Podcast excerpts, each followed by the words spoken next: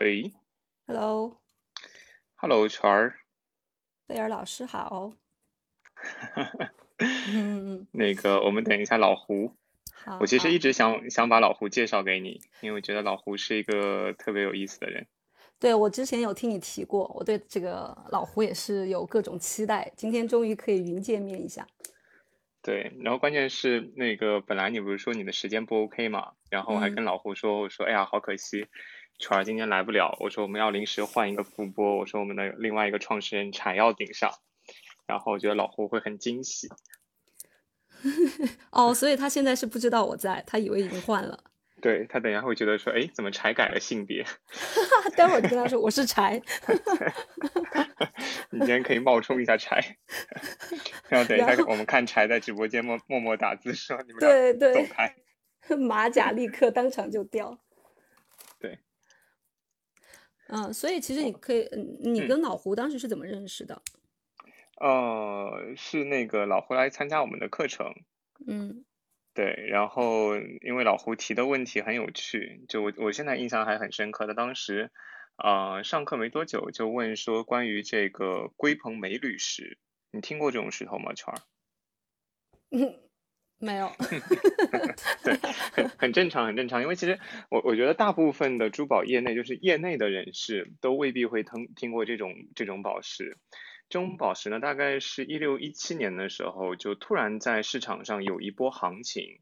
然后呢，当时很多人就说这种宝石产量很少，然后那个呃各方面的这个信息信息很 OK 等等等等。哎，等一下，老胡居然电话我，稍等一下，我看一下老胡是不是进不来。好。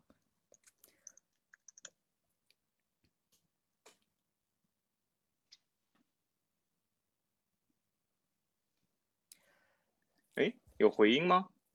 我也看到有人在留言说有回音。对，嗯，然后我我其实很想知道你刚刚说那个龟鹏美女石到底是长什么样子的？嗯，是一种蓝色的透明的宝石，然后颜色呢，我觉得有点点像这个比坦桑石的颜色稍微浅一点，然后但透明度会好一些。那大概是坦桑石这种透明度，然后呢，这种宝石当时一个很大的这个市场宣传的点就是它是一种产量很少的宝石，这个的确是一个事实，就它的产量会非常的少。嗯。然后那段时间就突然就是出现在市场上，然后有一些商家在不断做宣传，然后我就觉得好奇怪，说哎，老胡居然居然这样就听说过这种这种宝石，就觉得很厉害。Hello。Hello Hello 老胡。Hello。Hello。Hello，老胡，我是柴。哦，柴，你好，贝尔，你好。Hello，Hello，老胡。哎呀，你不要听他瞎说了，这个是全儿。那个，我我我那个全儿本来说他今天有事儿来不了，然后那个他又临时这个为了能够跟你云见面，所以特地赶回来跟我来参加我们这场这个节目。非常感谢，非常感谢。没有没有，认识你也很荣幸，很开心，一路飞奔回来的。对我们刚才还在讲老胡，就是我们刚才在讲说那个我是怎么跟你认识的，我就说那个你你最打动我的一个地方就是当时的那颗啊龟鹏美铝石，因为其实那个时候包括到现在龟鹏美铝石都是一种还蛮冷门的比较小众的宝石，然后就就突然会觉得说哎有学生有同学会会关注到这种小众宝石，就让我觉得很惊奇。嗯，对啊，其实我也是后来进入这个珠宝圈里面之后，然后我开始经营彩色宝石的时候，哎，我发现了一些很冷门的东西，就比较小众的，是。啊，这样的一些东西，嗯，是，但是呢，没想到跟，嗯，你说你说，对我这边那个叫什么，就稍微那个给全儿介绍一下老胡的情况吧，因为老胡其实。在珠宝业内很久，但他呢是，呃，原来是在珠宝的这个珠宝的这个周边的行业，就是跟珠宝相关，但不是直接进行交易。然后后来这个叫什么，跳到了这个珠宝直接交易的环节，啊，做了线下的零售，做了这个某品牌的大客户部，做了自己的位置，所以他其实经历非常非常丰富。啊，老胡，我有漏掉什么吗？呃，你忘忘介绍了一个，其实我。也听过你们这个漫谈节目的前面几期嘉宾啊，我觉得跟他们比起来，我就是一介草民，屌丝一个。为什么这么讲，老胡？啊，因为你看前面的都是啊什么，都是一些大咖，啊，对不对？就是你在我非常当中也是大咖，对不对？没有 没有，我们进了直播间的都是大咖。对，没错。然后，所以其实我们两个自己的定位也是觉得说自己是个大咖。对我们是珠宝大咖秀。好，我希望我能跟大咖一起同行，一起来做这个。哎，所所以老胡，其实我特别好奇，就是说之前也没有跟你专门聊过这一块。就你最早在做珠宝周边，然后突然就是决定说做珠宝交易，这个是一个什么契机或者一个什么原因呢？哦，这这个说起来有点久远啊。其实，呃，我我到了深圳之后，然后在二零一四年我自己创业嘛，就是开始做一家那个呃珠宝行业的一个企划公司，其其实就是一简简单说就是一家广告公司吧。主要就是给一些企业提供一些什么品牌策划、logo 啊、VI 的设计啊、包装画册啊、店铺形象的设计啊，包括产品摄影、会展服务这种类型的。就是二二零零五年吧，就是那个时候，嗯，就是我我现在的妻子啊，我那时候跟他两个人确定了关系，然后呢，准备谈婚论嫁了。这个时候呢，他从武汉去到深圳，嗯嗯。这个时候呢，因为因为我的妻子呢，杨琳娜，她以前呢在武汉呢是在那个中国移动幺零零八六大客户部工作的，就是个人大客户部的那种啊。来到深圳呢，她就去了一家，我让她去了一家珠宝软件公司工作。但在接下来的时间呢，因为像我妻子这个年龄段的身边的朋友啊、姐妹啊，都快结婚了，都觉得我们在这个产业链当中嘛，都想请我们帮他们去买一些钻戒，就相当于，呃，简单说就是代购吧。对不对？了解。但是呢，哎，我们虽然因为我们处这个行，我在这个行业里面很久了嘛，然后也认识一些钻石供应商、生产企业，是不是？但是呢，这个我就是纯粹的，我们是纯粹的受朋友所托，帮客户下单呐，啊，帮他们把这种结婚的信物落地来实现，对不对？嗯嗯，就是这样子，就是在那一年多的时间啊，这种委托的朋友很多，然后呢，我们每次呢也是往返深圳和武汉，就因为。我妻子的老家在武汉嘛，我们又经常回来。那个时候也不敢寄顺丰什么的，都是把那个戒指带回来交付给到朋友的手上，也没有想把它当个生意来做。送回来呢，之后呢，朋友就说，哎，请你吃个饭啊，干嘛？呃，送点小礼物啊。我们觉得也也就是这样子，没有把它当一个生意来做。但是就是到了差不多零七年的时候吧，一个事情让我这个发生了转机，就是我一个朋友过来找我说，嗯，他准备了一枚钻戒。哎，婚期快到了，突然找不到了。嗯，大概是一个，啊，对，钻戒找不到了。OK。嗯，好像是一枚零点三克拉的钻戒吧，是在叫什么毛毛福买的啊，专柜买的，当时花了快两万块，哎，花了快两万块。嗯，但是呢，结婚马上要结婚了，结婚的时间在即，完了钻戒呢也是必需品，但是他这枚钻戒呢是他和他未婚妻共同挑选的，他呢不想让他未婚妻知道这件事情。然后第二个呢，当时如果再去找专柜订一枚同样的钻戒的话，他们的工期可能需要一两个月，嗯，时间上也来不及。再一个原因呢，我觉得他可能是觉得再掏两万块买一个这样的钻戒，经济压力也很大，对吧？然后呢，就说，哎，老胡有没有什么办法？好，我就告诉他，我说，那你这样子啊，嗯，把钻戒的证书啊、图片啊之类的发 QQ 资料发 QQ 给我，因为那个时候还没有微信什么的。然后呢，我说我想办法来帮你试一试。嗯，接下来呢，他就把这个图片啊、证书资料传过来了，是当时一个很热卖的款式。然后我呢，在朋友的工厂那里匹配了呢这个款式和同样级别的钻石啊，并且把这个价格进行了预估啊。但是发现，哎，怎么这个价格只有这个品牌的品牌专柜的三分之一左右？是我现在很想知道是哪个品牌 了。好了好了，而且这个出货时间呢，大概，而且这个出货时间也很快，大概就只有。两周左右，哎，我把这个事情告诉他，他非常的激动了，恨不得飞到深圳去请我喝一杯，知道吗？最后呢，这枚钻戒呢如约而至，就是交到了我朋友的手上，然后呢，他接下来就顺利的求婚啊、结婚啊、生子，哎，我感觉我成就了他美好的人生。你挽救了一个有可能失败的这个叫什么恋情？对对对，就是。这样子就时隔多年啊，他老婆最后有有有发现说这个钻戒不是当时他们买的那一枚吗？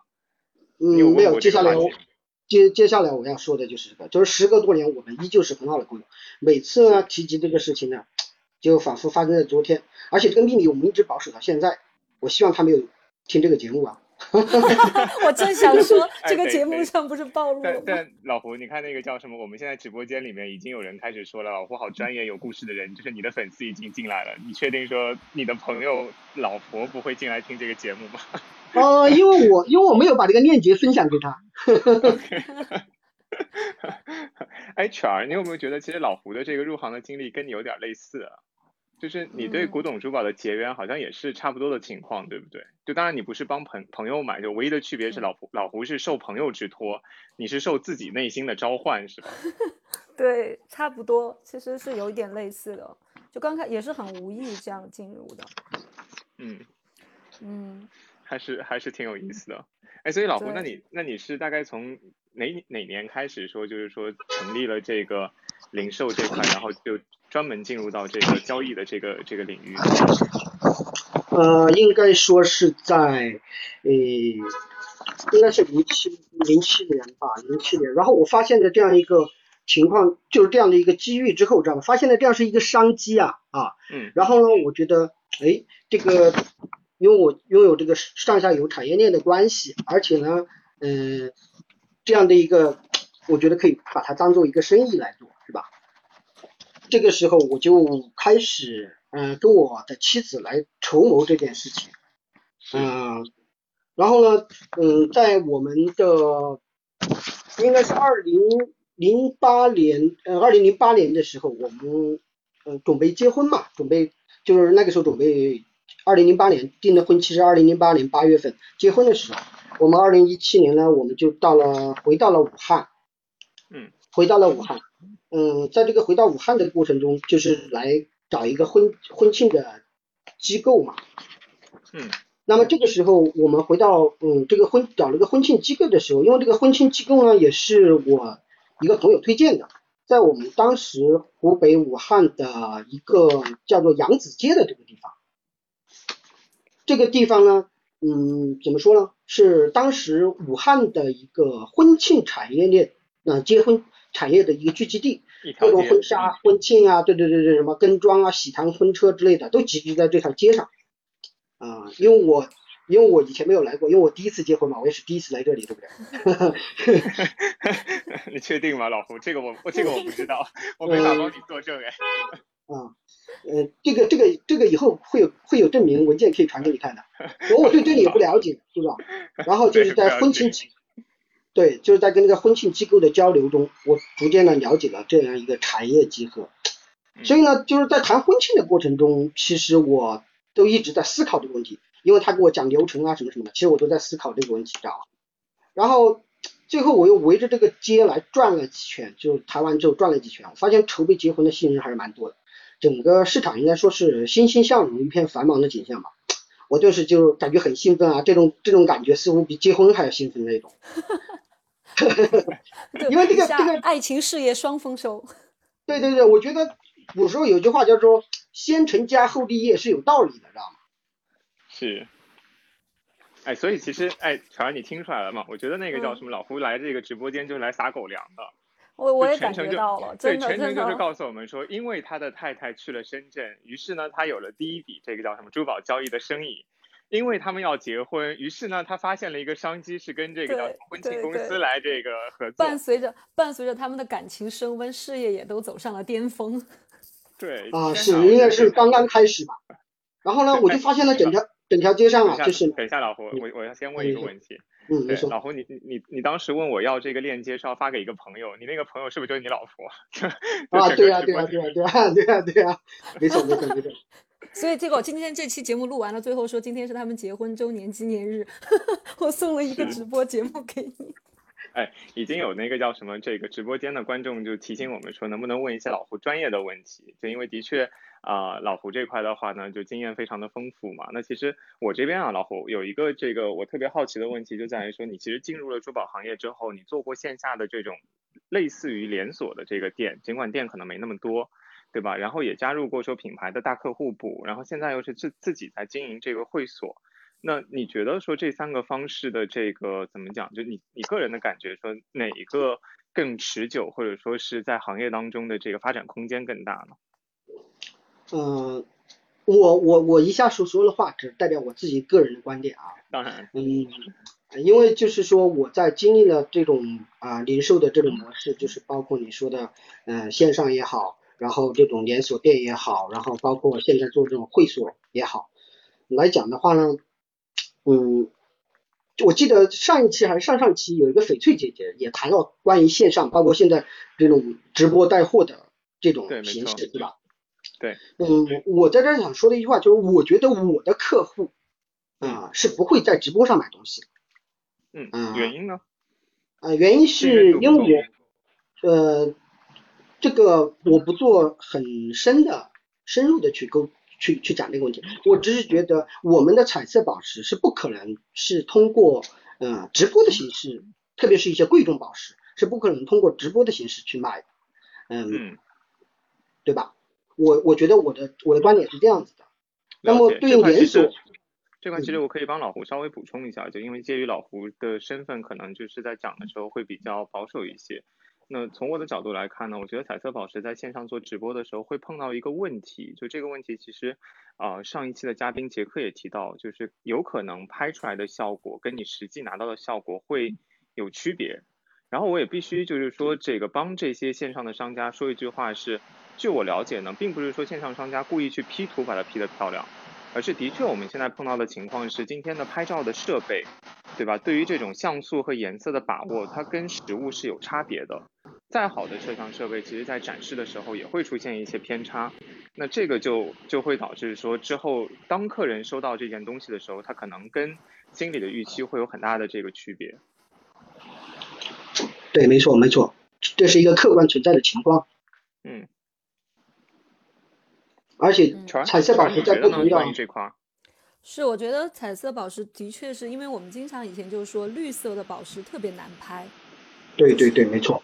拍下来之后就拍照永远没有办法拍出它真实的那个颜色，所以嗯，我觉得上次杰克我们在聊的时候也有说到，就是说对于一些嗯，就是网络这个渠道只适合标准的呃标准标准的那个。呃，单标准化的商品，对标准化的这种单品，而不适合这种就是说你独一无二的这种，或者是特别是珍贵的这种宝石的话，通常这种我觉得是可能会比较难在线上来做。哎，那其实老胡就是说，刚好借着这个问题，我我继续问一个，我看有一个听众特别感兴趣，他说现在珠宝类别当中呢，哪种是最值得买的、最保值的？就你有你有考虑过这个这个选择，或者说这种这个问题吗？啊，可有想过这个问题，因为我觉得，嗯，对于彩色宝石来讲，我们经常说的国际公认的四大贵重宝石，红宝石、蓝宝石、祖母绿，那就是钻石嘛，对不对？嗯。那么这是国际公认的四大宝石。那么我觉得在这四大宝石中间，嗯，还是要选择一些自己，就是最主要的贵重宝石，最主要的还是要漂亮嘛，对，颜色要美丽嘛，对吧？我觉得这个是根据自己的喜好，我觉得这种四种颜色的宝石我都是比较推荐的。啊，OK，嗯，哎，那那你自己，比如说现在在在给到，因为就像我们节目一开始提到的嘛，老胡，你这边其实那个叫什么？除了有常规的呃四大宝石之外，对吧？你还有一些比较特殊的这些这个宝石，比如说我们刚才提到那个龟鹏美铝石。那像你给你的你的朋友或者你的客人在推荐这个宝石的时候，你会觉得说龟鹏美铝石对他们太小众，会他们会接受不到吗？嗯，会有的。这个这个，我觉得其实这个彩色宝石来讲，我觉得它它每一颗都是跟人是有缘分的，它是有一种关联的，对吧？可能每个人所喜好的宝石会不一样，那么你是否能够能够感知到这种宝石的存在，也是很重要的。嗯，就就比方说，我手上那一颗龟凤镁绿石吧，啊，非常的有来历，它是一颗六点一二克拉的龟凤镁绿石，那么这颗石头。目前已经出售给客户了，而且这颗六点一二克拉的硅碰美女石，我们还帮客人申请了一个大世界吉尼斯纪录啊！目前发现已知的最大的呃龟碰美女石啊，对对对对啊，这个已经被客人收藏。六六点几克拉已经是最大了。六六点一二克拉，呃，以前刷新的记录，以前好像已知的是三点多克拉，然后现在是能够达到宝石级的六点一二克拉，这个我已经申请了大世界吉尼斯纪录，而且名字也是客人的名字，他已经收藏了。哎，嗯，那个这一颗老胡，老胡能不能再多多那个介绍一下龟鹏美女石？因为其实全儿就之前就没怎么听说过这完全没有种宝石。。对对，我刚刚开播的时候他还要假在问他装很惊讶说哇六点一二克拉，但但其实是真的，我是真的惊讶，不是 不是假装的。我是因为我以为这个呃，虽然它小众，但是我想说哦，可能是不是一个还是会蛮大的颗颗粒的那种宝石？没想到六点几克拉以为是个一百克拉、对两百克拉的这样的东西。对，我以为是对一个，对对，我以为它小对，所以众但是能不能介可能没有绍一下这个这个桂鹏美女石？好啊。其实龟鹏美女石它，因为大家都知道嘛，就是被 GIA 是誉为世界上最为稀有的宝石品种之一，它也入选了那个世界十大稀有宝石那个书里面名录里面是有的。嗯，它正常情况下看起来就是说我们那颗龟鹏美女石是蓝绿色的，有点像帕拉伊巴那种蓝绿色，但是比它要深，它颜色呢是呃比那个帕拉伊巴要深。这个龟鹏美女石主要是产自于像比如说非洲的呃和纳米比亚还有斯里兰卡这些地区。最主要，我这颗龟鹏美女石是非常有来历的。嗯，这个这个这个龟凤美女石怎么来的？我觉得这是有个故事的。我现在把这个故事分享给大家，好不好？好，哎，这就就是说，在呃前几年的一次香港展上面，嗯、然后我去到一个俄罗斯人的一个展展，就是他一个展位嘛，然后我跟我朋友，我跟我朋友一起去，然后呢，呃，我朋友英文比我好，跟他沟通，然后呢，嗯、当时呢我们就发现他那儿放了一颗，也是一颗蓝绿色的石头，然后呢上面写了、呃俄罗斯，然后呢我就说，哎，这个石头好奇怪，拿出来看看。然后他告诉我，这个是呃亚历山大变色石啊，是呃乌拉尔山脉，俄罗斯乌拉尔山脉的亚历山大变色石。那么我想，嗯、这个听这个很多听众都是行业内的人士，应该知道这一颗石头有多么稀有，对不对？而且他告诉我，这个石头是什么来历呢？是他的曾祖父传给他的，三代，反正放在那里没有标价。然后呢，有多少克拉呢？零点五四克拉。嗯然后呢，当时呢就是跟他沟通嘛，然后这个石头非非常的稀有，然后我跟我朋友就决定把它买下来，当时花了两万多美金，零点五四克拉，呃，俄罗斯的乌拉尔山脉亚历山大变色石古柏林证书啊啊、天然的，两万多美金，零点五四克拉，然后买下来之后呢，然后我们就非常的高兴，就是我们觉得这个是没有的，然后这个石头一直现在保存在我们手上，我们没有把它售出，就包括去年我朋友，嗯呃，二零一八年的时候，一八年的图森展，他有去参加这个展，然后没有没有一个，他就问了很多的人，问了很多的呃参展商说，你们有没有呃这种呃这个乌拉尔山脉的这种俄罗斯产地的亚历山大变色石？嗯然后别人都那些犹太人都犹太人都说没有没有没有，你有吗？你有的话拿来，OK，我买掉，我买掉这样子。嗯、所以我觉得我现在越发觉得我这个零点五四克拉的石头就非常的珍贵啊。然后呢，因为有了这样的一颗石头，我把它带到有一呃，我把它在另外一次展会上，我把它带到展会现场，我们去跟一个斯里兰卡的人去交流，一个老外交流的时候，我说我们有一颗这样的石头，然后他说哇，有这样的石头拿出来我们分享一下，就坐在那里去看嘛。看了之后，他说 OK，我有一个宝贝，我因为你们有这样的宝贝拿来跟我分享，我有一个宝贝来跟你分享，我一般不拿出来的。这个藏友交流会，对对 对，没错。然后他就拿出了这一颗呃龟鹏美女石，六点一二克拉啊，嗯嗯，大家可能都知道，我们有时候会百度的时候就知道，龟鹏美女石被誉为宝石界的大熊猫嘛，非常的稀有。是啊这个蓝绿色也是非常的啊、吸引人的眼球。这个就是关于这颗亚历山大变，嗯这个这就是这一颗关于呃龟鹏美女石的来历，它是交流得来的，而不是说陈列在什么地方。如果我没有那一颗呃亚历山大变色石去做交流的话，是不会获得这样的一个信息，也不会买到这样一颗石头，也不会收收藏到这样一颗石头。我我觉得我听嗯到一个很好玩的点，圈儿，我不知道你有没有感嗯受到，就是其实，在宝石的收藏界呢，是有不同的这个取向的。有一种取向呢，就是我是收藏这个红蓝绿钻石这种这个比较传统的、比较被大众所认可的，这是一个取向。第二个取向呢，就是我走这种小众路线，比如说刚才老胡提到的这个亚历山大变色石、龟鹏美铝石，甚至比如说是达碧兹那个祖母绿，对吧？还有这个翠流石等等，就是那种比较偏小众的这些这个宝石。而收藏这批宝石的人呢，很好玩，就他们在互相交流的时候，有点像是那个在那集卡牌一样，有那种特别少见的卡牌，你集到之后呢，你就可以在这个圈里面说亮出你的这个身份，然后呢，跟这个同等身份的人去去做一个交流，是不是有这种感觉？圈？有有有，这个就像，嗯，有点像怎么讲呢？就是我是一个收潮牌限量版的。然后完了之后，就是那边是收大牌的，就是这种，就是这种互相潮牌，可能玩潮牌的这一圈就是一圈人，然后他们就很喜欢交流，说，哎，我这个又是什么什么多少多稀有多少件，然后大家就会哇，就是那种，就是会有这种感觉。我而且我以前也有有朋友是这种喜欢收藏矿标的，然后也是奇奇怪怪的各种各样他都喜欢收一点回来。嗯嗯。哎，老胡，那个你的那个麦是不是擦到衣服了？所以我们这边好像就是你没说话的时候会有一点点杂音。哦，可能是因为风扇的原因，因为我们武汉现在不是疫情嘛，所有的空调都不能使用，所以我现在把风扇关掉。辛苦你再坚持半个小时，因为其实那个直播间里的这个小伙伴也在说，好像就是啊，你没说话的时候可能会有点点声音，我估计是旁边的这个声音被被收进去了。啊，没事没事，OK。对，好像现在应该 OK 了。老胡，现在现在可以吗？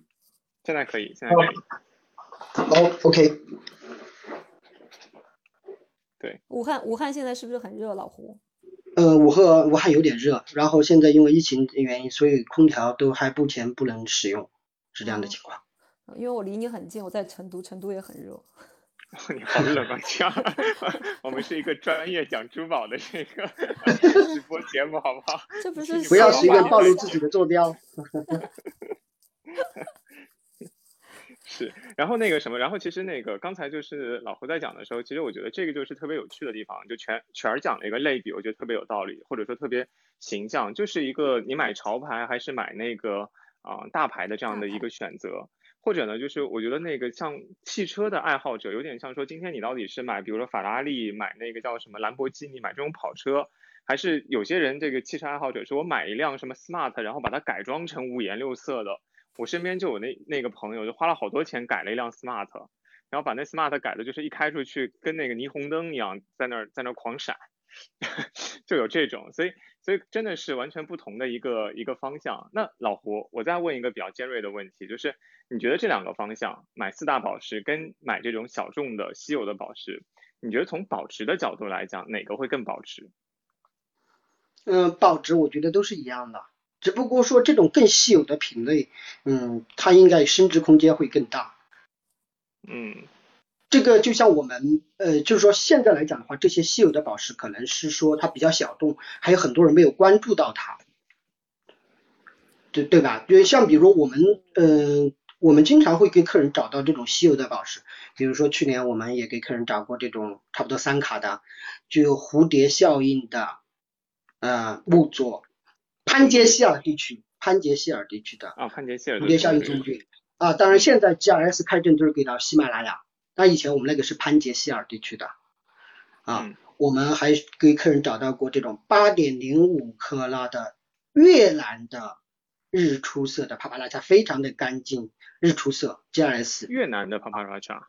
对，我上次有发过给你啊，我说这个全国可能就只有这一颗吧，对不对？是是是，对你你有分享给我，没错。这个这个也很搞笑，这个这个也有很很搞笑的故事。当时我们买掉这个石头的时候，是吧？呃，我们让老外帮我送去出证书。呃，出 G R S，他当时出到越南，他就很，就是就是有点傻掉了。他认为出掉越南我就不会要了，对不对？因为他说他这个石头是在呃马达加斯加怎么呃挖到的，那个矿区挖到的怎么样子？然后他说是越南，我会不会不要？然后就跟我打电话沟通，很很小心打电话沟通。然后这个时候呢，呃，其实加他又第二天他又跑去找 G R S 去沟通，跟那个 G R S 博士告诉他，其实越南的更稀有，但是他还是觉得很犹豫，他觉得我会不会不要怎么样子，然后跟我沟通，哎，他发给我越南，其实我当时对于越南这样一个产地，因为很少很少遇到嘛，对不对？我也不是特别清楚，然后我也去查询了资料，问了一些行业内的人，然后去了解，啊，问我的老师等等，他们说 OK 越南的 OK，然后呢，我趁机上了个老外，五千块，杀掉他五千块，我说越南的 OK 你便宜五千块，结果他少了五千块给我了。他可能心里面觉得你你还继续愿意收这一颗宝石，他已经很开心了。对对对对对，因为他觉得呃，他跟我讲的是马达加斯加，但是现在出道是越南，他觉得嗯是没有没有履行承诺嘛啊，对，就是这样子的。了解。对，像这种刚好刚好我们现在也也现场有一个观众在问说，如果太过稀有的宝石，因为这个产量太少，导致说没有市场认知度，会不会最终其实它的价格反而是往下走的呢？就是因为就这个啊，我我多分享一个我的观点啊，老胡，就是说我一直觉得说所谓的这个物以稀为贵呢，这个稀并不是说绝对产量的少。就比如说我们都知道，像有些宝石其实绝对产量并不大，比如说像沙弗莱，对吧？它的绝对产量会比祖母绿的产量更少。但问题是它的知名度不如祖母绿的知名度那么高。当然，就另外它有这个历史跟文化的这种影响或者说原因，所以导致说沙弗莱尽管绝对产量少，但它价格不如祖母绿那么贵。那同样的就是你会担心，比如说你现在就是购买的或者选择这些宝石，因为它的绝对产量太少了，会不会有一天说市场上讨论的话题没那么强，反而价格便宜了呢？嗯，我觉得应该是不会产生这样的情况，因为这个不是嗯物以稀为贵，你也刚才也讲过了。那么这种石头就是说，嗯，它有非常嗯独特的意义。就是说很简单，有拥有一颗这样的石头，我就是不要把它当宝石来讲，我作为矿标也是非常具有收藏级别的，对不对？我就是不出售，OK，我自己收藏，我也觉得是非常乐意的。相反，这种石头我还不太愿意拿出来和嗯普通的客人去分享。了解。其实，其实他的这个，其实老胡的这个，就是在珠宝里面更加的去寻找那个独一无二。就虽然我们都说每一个珠宝都是独一无二，但他那个是更稀缺的独一无二的那种那种状态，就好像是那个最顶尖的稀缺度了。嗯。哎，所以像是这种宝石，比如说像老胡你刚才提到那颗越南的这个 Paparacha 是。客户主动要求，然后你再去做的寻找，还是说你们就像是有点像 gem hunter，像是宝石猎人一样，在全世界各地看这些宝石，看到一颗小众的，你就觉得说啊，那这颗很小众，我喜欢就买下来，然后买下来之后再再去推荐给客户，就这个这个方式是是怎样的？是客户驱动，还是说你们在驱动？嗯，其实这个帕帕拉恰，呃，是因为它非常的漂亮。然后并不是说我知道它是越南的，其实这颗宝石出到越南的证书是偶然啊，我如实的告知这件事情。但是这种呃，其实，在我们的这个呃跟客人的生意的中间呃的沟通的交流的中间，其实我们跟客户之间的关系不是那种买卖或者是对立，我觉得跟客户的关系也可以是共赢，是吧？我是从最最这样的一个出发点，比方说，因为我们的客人呃都属于是。就是我我的一些客人，他属于比较，就是说大客户类的嘛，对吧？他这种客人的话，他应该说，嗯，他的精力啊，包括他的资源啊，各个方面都比我们要可能要更多啊，他的见见识啊，各个方面可能都要长于我们，对吧？那么这个时候，嗯，我们跟客人的沟通中，其实我们是要描述这颗石头的稀有。那么稀有度，那么在客人的资产配置里面，可能他会有这样的一个预算。那么如果能够匹配得到的话，我觉得也是很好的一个选择，对吧？明白。所以其实，那么其实我我觉得有听下来有一种感觉，就是说你其实是借着这些啊比较稀有的这个宝石，在跟客人建立一种信任的关系，对吧？因为就像你刚才提的，可能客人呢会呃在其他方面的阅历跟经验比你更丰富，但可能在宝石这一块。你是那个权威，或者你是那个更资深的人，所以就会形成这样一个对等的一个交流的关系。嗯，因为这些这些收藏类的客户，他们经常都是啊全球游历，而且对这种奢侈品啊珠宝，肯定有些了解，可能还超过了我们。他也比较熟悉这种金融资产类投资一些产品。那么作为这种彩色宝石来讲的话，可能是一个客人的一个个人的兴趣性投资，对不对？那么他在购买这种宝石的过程中，他可能对这种宝石的资产配置属性啊，包括它的传承属性啊，包括它的转移属性啊，都会有一定的认知。嗯，是不是？他在购买的时候，他也会考虑到这个宝石的保值增值的功能，或者二次流通的渠道等等，他都会去考量。我我觉得老胡的这种客人，就是去愿意去买这样稀缺的宝石的客人的话，我觉得可能有两种。我不知道分我分我听下来的感觉是这样，我不知道分析的对不对。第一种的话，我觉得有可能是就是他已经买了很多的珠宝了，其实对所谓的红蓝绿钻石来说，他非常了解。他其实更希望有一些不一样的珠宝的收藏，所以他可能会比较倾向于这样特别小众的稀缺的宝石。然后，嗯，还有一种可能真的就是被宝石本身吸引的，我就是觉得它好看，我就是就他没并没有去认为说这个宝石必须得是红蓝绿或者怎么样，他只纯粹就是被这颗宝石本身的品质吸引了，颜色也好或各种各种各样的特质，我觉得。我觉得会是这样的人，而不是那种说我刚刚入门珠宝，或者是嗯，就是我觉得不是那种基础型客人。明白，绝对不是。那其实其实我觉得就是聊到这个话题，就是呃，我们刚好就聊到那些比较小众的这个宝石嘛。啊，老胡包括全儿，就是你们两位有没有说，因为看到一颗宝石，就是莫名其妙的被吸引，然后就不惜代价说要把它拿下来，不管是宝石也好，还是这个珠宝也好，有发生过这样的情况吗？我我有，我有。来吧，乔，那你先分享吧。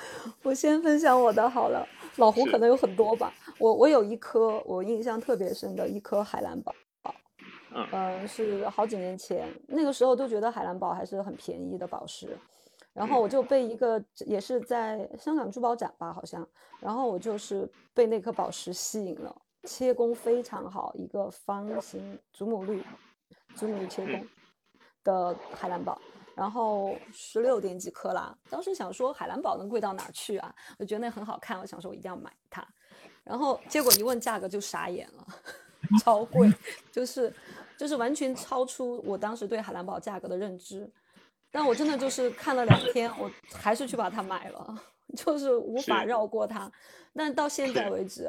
我每次看到它，我就觉得它是我见过的海蓝宝里面最漂亮的一颗，所以我也没有后悔，也没有怎么样。我觉得当时我就，就在自己能力范围以内，我觉得我能够买下来，我就就真的就是买了。那后来我朋友都觉得我疯了，花那个价格买一颗海蓝宝，但是但是自己真的喜欢啊，就是很喜欢。所以你是花了多少钱啊，圈儿？你你可以分享一下这个价？九百美金一克啦。哦，那还的确是蛮喜欢的。是不是？是不是？我朋我朋友说我疯了，我真的是，我就，哎，但是的确是蛮喜欢的。然后刚好其实那个什么，就是我这边那个多接一句啊，串儿，因为刚才我们直播间里面有一位这个听众叫地球上的神仙姐姐，一直在问说海蓝宝值不值得收藏跟投资的这个话题。啊，那感觉得出来说，应该是对这个海蓝宝石也很喜欢、很很感兴趣的这么一位这个听众。那我想说的其实就是，嗯，这个每种宝石其实都会有它能够达到收藏跟投资的一个级别。就因为其实从这个收藏的角度来讲的话呢，这个呃稀有度是必须要考虑的一个一个因素嘛。那我只能说，常规情况下，大部分的海蓝宝其实因为它的产量会比红蓝绿的宝石要大一些。那可能在这个收藏性上面的话，会相对弱一点，但不可否认的就是，当这个海蓝宝石的克拉数量，当这个海蓝宝石切工达到一定的等级之后，它同样会具备一定的这个收藏的价值。所以，包括其实我们会看到说，在很多的这个嗯大牌，对吧？比如说像是 Tiffany，像是卡地亚，他们不管是现代的作品还是古董的这个古董作品当中。在最高等级的 High J 作品里面也会用到海蓝宝，我觉得这本身就是一个很好的一个指标，去去阐释海蓝宝的一个价值。所以这个是我想这个叫什么分享给就是我们直播间里的听众。就尽管我们可能今天聊的是那些小众的，啊有一些宝石没有聊到，但不代表说这些宝石就不具备收藏价值了。这个是呃我额外做的一个分享吧。然后老胡到你了，你有没有这个？一颗宝石特别打动你，你花了高价给它买下来。除了那个刚才你说的那那颗亚历山大变色石之外，哦，还有一颗就是六点一四克拉，嗯，是一颗蓝宝石，嗯。啊、是，嗯，是我当时也是在展会看到这样一颗石头，跟别人的沟通过程中，别人带到小办公室拿出来的，是一颗六点一四克拉的矢车菊，啊，但它是，嗯，非常的漂亮，嗯，它是，什么产地呢？那颗你猜？就已经有已经有我们已经有这个叫什么听众识货，马上在对，已经有识货的听众问说克什米尔吗？那没错，就是克什米尔，克什米尔。OK，我好的的天，哇！听众，你的反应跟我一样，我刚刚内心也是这三个字。是，这一颗蓝宝石非常的颜色非常的深，呃就是说它的这种丝绒感非常强。嗯我觉得我比较喜欢这种丝绒感的，呃，宝石，像比方说我说到的这种蝴蝶翅效应的，呃，祖母绿绿是吧？？嗯，啊，对，它也是有这种丝绒感的。其实是克什米尔一样也是有丝绒感的。然后再就是我特别喜欢啊，特别喜欢这种各元素之色的。打比方说红 缅甸红宝石，然后乌佐和那个哥伦比亚木佐，或者说潘潘杰希尔地区的祖母绿。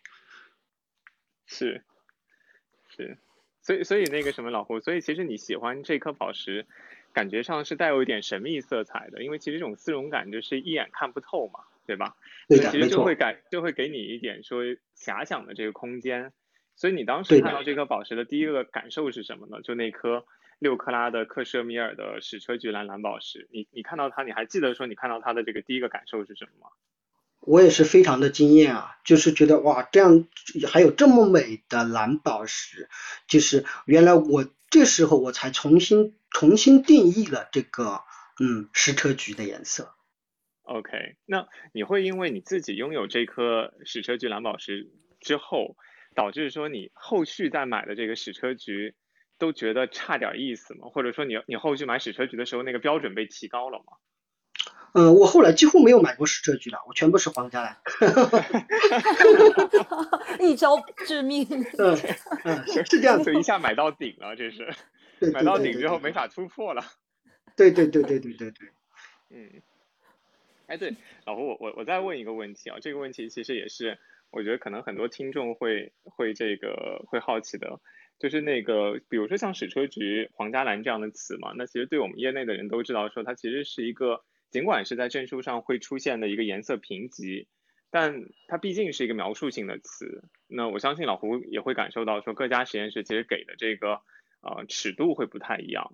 那关于这块，就是你觉得今天在市场就是推广的时候，或者说你在教育新的这个客户的时候，你更愿意去让他们了解这种概念，就是颜色的这种矢车菊、皇家蓝、鸽血红的概念，还是你干脆就把这个拿掉，说直接看实物颜色就好？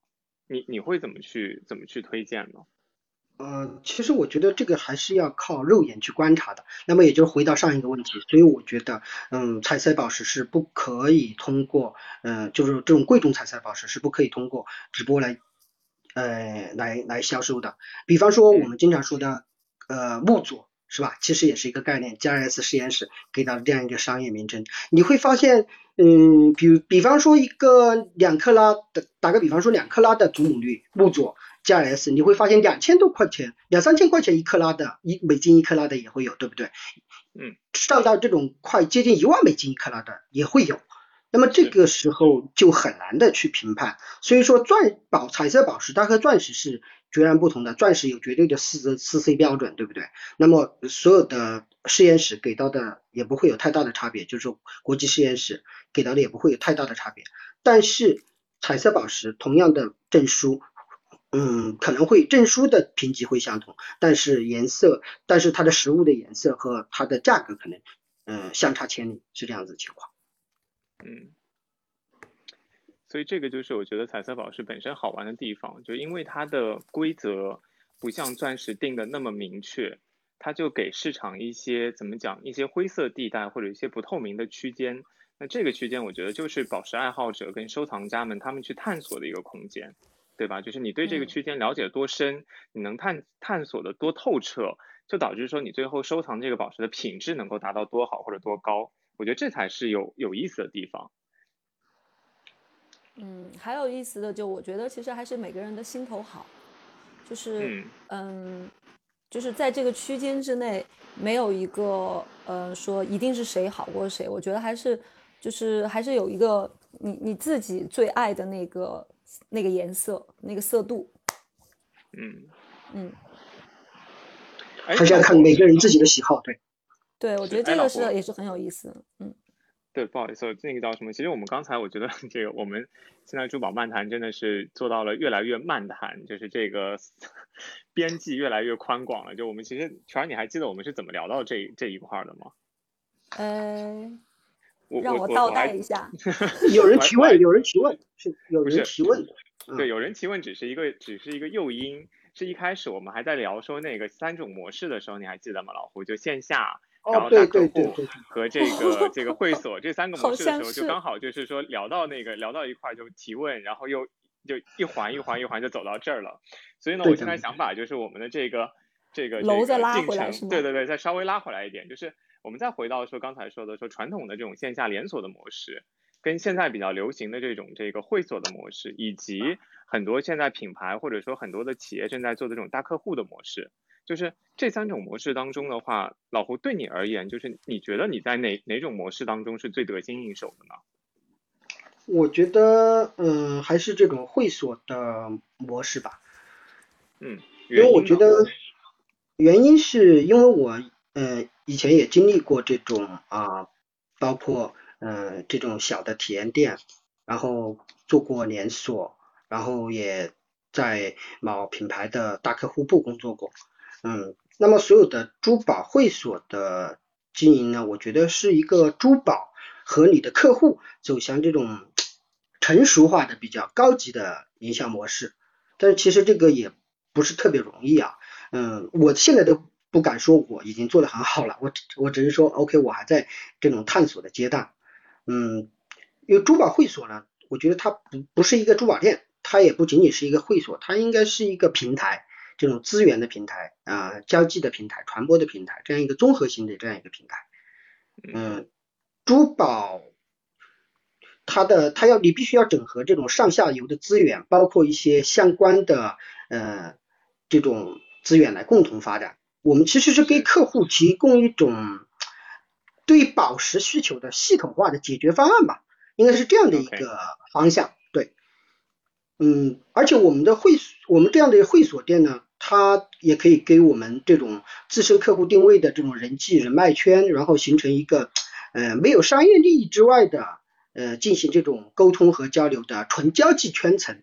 嗯，我把它定位是一个圈层，然后这样的一个圈层可以用来作为这种作品的评价啊，包括呃一些文化的推广啊，嗯，包括这种相关的主题活动。嗯，应该是说是根据客人，嗯。你们也会在店店铺里面做一些这种线下的这种活动是吗？对，有的。我们就是根据这种顾客的喜好啊、消费观念啊，选择一些针对性，嗯，或者有代表性的一些作品，我们会做一些这种品品鉴的活动。嗯，但是就是对于这种珠宝会所了，我觉得，嗯，产品定位必须要清晰，要懂得舍，懂得放下，就不是说你所有的东西都所有的品类都可以去做。呃，是不可能的。就是对你，你对珠宝产品的这种认知的深度和了解，呃，以及对所有资源整合的能力啊，来确定你店面的这种啊风格也好，或者说你的思维定位、思路定位啊，是这样来确定的。嗯，哎，那其实我觉得就是说，不管是在珠宝的这个，就你现在的会所这个领域。还是说你曾经加入过的这个大客户部的这个工作，其实都是跟这些大的客户在在打交道或者在沟通。那你在这边有没有一些，比如说这个这个跟这些大客户沟通的这个技巧，可以分享给我们？就是说他们可能会对哪些这个珠宝的信息感兴趣，或者说他们可能会怎样的去去想要了解珠宝？就这块你有你有一些这个经历那个经验可以分享吗？嗯，可以啊。嗯，其实我要在这说一下，就是我们店里其实不是说所有的都是大客户，其实我们是，呃，在店里是分为两块两个板块，呃，一个团队呢主要是负责这些佩戴型和这种呃刚需，比如结婚刚需的钻石类的一些呃产品类的销售啊工作，然后我们另外一个团队呢是来负责这些大客户的啊一些服务工作。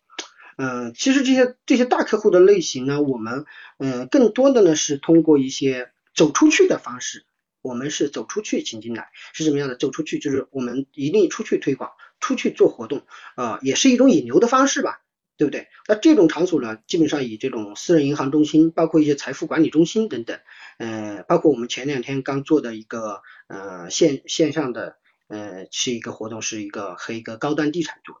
那么以他们这种客户群为主，那么这种客户群呢，在参加过我们的宝石路演之后呢，他对他的呃这种宝石的了解，包括我前面说过，他这种配资产配置的属性啊啊传承属性啊转移属性啊啊等等等等有一定的认知啊，他也会考虑到他的投资保值的渠渠道这个功能和这个二次流通的渠道。但是这种圈层呢，它是相对的比较小，所以我觉得，嗯，一般来讲呢，口碑也是我们大客户销售的一个关键，因为我们的目标用户啊，就是客户啊，它是属于非常小众的市场，它是没有办法通过大规模的广告去推广我们这种啊宝石业务的，所以说啊，这种口口相传的原始推广方式，其实是我们这类业务的重要推广方式之一，也就是说我们经常说的一个圈层效应。当我们服务好一个客户，嗯嗯，你说你说。当服务好服务好一个客户的时候，就是尽善尽美的完成这 这一单业务，然后我们也会呃比较关注这种客户的体验吧，是吧？那么就会在他这样一个圈子里建立我们的口碑，然后就会有一些转的介转介绍的这样一种情况就会来产生啊，是这样子。所以其实其实听下来的话，就是说口碑跟信任是最关键的两个词，就是说怎么样让你的口碑能够让客户产生信任，对吧？这个才是。说你真正能够抓住那些大的客户，或者让他们愿意相信你的这个宝石收藏的眼光的一个很重要的点。嗯，是这样子，对，没错。嗯，我觉得，嗯，这种大客户的获取是需要通过专业和时间，让这种客人建立信任，才能够真正赢得客户。因为大客户的服务相对是更要求更为细致的。我们往往会面对客人各种的问题，就比方说，呃，不检点的宝石知识这种，可能是不足以应对的。我们需要能够为客人说明每一颗宝石、每一张证书的细微差别，能随时面对客人现场要求初步鉴定的这种需求。有时候客人可能会带一个自己的宝石来嘛，对吧？那么还有客人会要求我们，我们还需要了解宝区宝石的矿区、毛坯切割，以及我们说的优化处理等等等等专业知识。我们还要能够熟悉整个宝石行业，从宝石行业不同的领域，然后从这个国际市场的风云变化，到上游行业的业务业务，包括一些知名品牌的历史背景啊，什么风格特点啊，都要知道一点。就简单说，就需要做一个杂家 这样子。对，全能。对对对对。是，我觉得这也是为什么老胡那个叫什么，在业内基本上所有的这个课程都有所涉猎，就不管是实验室的鉴定课程。还是一些这个叫什么这种这个风格艺术风格的这个鉴赏课程，我记得好像老胡你都有参加过，对不对？啊，是的，这个这里呢，就是说我们就是我是呃在 HRD 呃这个还有这个 IGI 国际宝石学院，还有这个古柏林宝石学院都进修了这个关于相关的钻石和宝石的这种呃鉴定师的资格。然后都有去呃涉猎这方面的东西，而且还要说一下，就我们目前我们店铺的团队有十九个人，加上我，我们十九个人是全部啊都有通过啊，或者是 IGI 国际宝石学院，或者是古柏林，或者是吉尔德，或者是 HRD 啊等等所有的宝石类的、钻石类的课程，反正每个人至少有一个 pass 这样子。嗯。所以你们对专业是非常非常有要求的。对，我觉得首先你自己要了解，自己要专业，那你才能为客户服务。我觉得我不专业，我去为客人服务，我觉得这是一个不负责任的态度。嗯，是这个，我觉得那个叫什么？因为刚好其实刚才我看到那个薛三哥在在我们的这个直播间里面留言说，口碑和信任就是最好的广告。那其实我也是一直这么看待整个珠宝行业。就我之前，我不确定巴菲特真的有没有说过这句话，但曾经有段时间朋友圈不是一直流传说啊，巴菲特特别看好珠宝行业，因为这是一个延续千年的行业。那个我相信那个全儿和老胡应该在你们的朋友圈里面也刷到过这句这句话，对不对？是是，对，我没错没错。对，我不确定巴菲特是不是有真的说过这句话，但我的感受是说，的确，珠宝行业之所以能够一直延续下来，甚至就是老胡，如果我们再倒推回去，你会发现说，一九五零年之前几乎是没有鉴定实验室的，对吧？是的。换句话来讲，就是在那个时候，其实商家跟客户之间的这个信任，就是靠这两个之间在互相沟通。当我这个商家去承诺这是一颗缅甸无烧红宝石的时候。我需要做到的就是我的信任度和我的口碑，让客户愿意相信我说的话，对吧？就变成说没有其他额外的信息可以参考，因为那个时候还没有鉴定实验室，没有鉴定证书这一回事儿。所以，我个人是觉得说，就像老胡讲的，其实，嗯，在这个行业当中从业也好，或者说想要持久经营下去也好，所谓的这种专业的技能，所谓的这种人生的阅历，会是一个最好的一个背书。是是的，没错，是绝对赞同。嗯。啊对，话说那个叫，话说老胡，我们刚才呢导播在嗯开播的时候呢放了一张你的照片在我们的直播间里面，就是啊那张照片是你发给我们的，就有一张你拿了一个宝石相关仪器的，你还记得吗？嗯，对对对对对。对，然后呢，其实当时导播就有提问说你拿的那个仪器到底是个什么东西？那我看到很多那个叫什么，很多这个朋友在在说说啊，是这个宝石鉴定的仪器，宝宝石这个检测的仪器。好，那我们就让老胡来这个做一个最后的揭秘吧。那个那个小的设备到底是用来干嘛的？老胡？嗯，那是一个切磨钻石的工，切磨宝石的工具啊，是用它把那个宝石夹住，然后在那个盘上切磨，手工的，纯手工的啊，那个东西是。嗯，切割是拿在手上。斯里兰卡看到的是不是？还是在哪？对对对对对对对对，去斯里兰卡切割的时候，因为我们在斯里兰卡也买了一些毛坯的石头嘛，然后我们送到工厂去切割的时候拍的。嗯，OK，嗯，所以所以这个是 这个是怎么讲？就是我们直播的最后啊，这个了结几个好玩的话题吧。就刚才老胡也做了一个最后的揭秘。嗯，这个其实很简单的，大家可能会觉得奇怪，说为什么这个东西能够切切磨宝石啊？其实这只是切磨宝石仪器的一部分，对吧？老胡刚才讲了，说这个是用来夹住宝石的。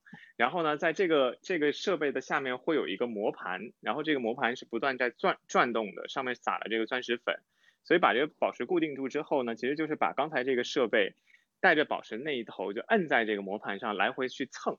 对吧？蹭完之后，其实这个面就抛光了，就就打磨了，就是这个意思。所以其实大家可以看到，说直到今天，尽管我们的宝石行业已经发展了上千年，但你可以看到，从最开始的这个交易，从最开始的造那个宝石的打磨，都还是处于一个以人为本的或者以人为基础的这样的一个一个状态下。那这可能也是为什么我们来要做这个节目，请老胡过来说，让他分享一些他作为珠宝人的一些经验和经历，然后。呃，我个人觉得这这这一期的效果特别好，因为我我们好像是第一次圈儿，我们是第一次在直播间里这么热闹吧？对，就互动的特别多。是。今天的今天的听众也特别积极，一直在抛出各种各样的问题。都非常给力。对，主要是这个老胡个人的魅力特别强，就引来了一群粉丝。看出来了，都在说，都在说老胡最专业。是。谢谢谢谢。好呀好呀，那那我们今天的这个珠宝漫谈的节目就到此为止。然后就像我们的导播在群里面说的，一般我们呢每周的周六或者周日晚上的八点钟会那个定期的举行这样的一个珠宝漫谈。我们有珠宝群英会，把这个像老胡这样的精英请到我们的现场。我们有珠宝相对论，去抛出一个话题，请到一些相关的人士来共同讨论。所以会有不同的这个主题，然后也希望我们的听众能够听得开心。那我们最后再一起感谢一下老胡吧，圈儿。嗯，谢谢老胡，很开心认识，期待有一天见面。谢谢谢谢谢谢。如果大家对这颗克什米尔有兴趣的话，可以跟我约武汉之争完美。打个广告。谢谢飞扬，谢谢全。好，谢谢。那个老胡，那如果我有兴趣，能不能把那颗送给我呢？或者说寄给我们来看一看呢？嗯，没问题。我也有兴趣看。可以可以，我们约我们约我们约。没问题。好呀好呀，谢谢老胡，谢谢老胡，特别感谢。好，拜拜拜拜。谢谢谢谢。拜拜。感谢我们的导播，感谢我们的听。